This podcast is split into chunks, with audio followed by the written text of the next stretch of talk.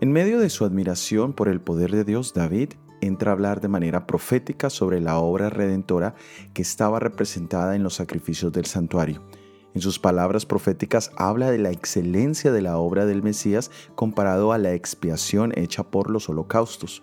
La obra en el santuario era solemne y significativa, pero la obra del Mesías sería mucho más maravillosa y efectiva. El apóstol Pablo toma estas palabras en la epístola a los Hebreos capítulo 10 versículos 5 y 6, por lo cual, entrando en el mundo dice, sacrificio y ofrenda no quisiste, mas me preparaste cuerpo, holocaustos y expiaciones por el pecado no te agradaron.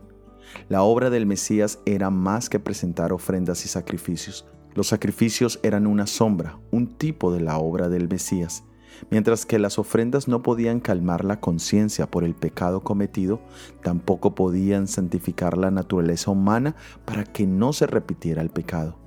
Su importancia y valor estaban en la representación que hacían de la poderosa obra que Jesús hizo en la cruz. Allí tenemos paz real para nuestros errores y la maravillosa obra que Jesús hace en los corazones de los que por fe confiamos en su poder.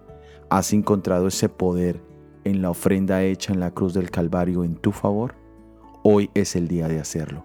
Soy Óscar Oviedo y este es el devocional Jesús en 365 días.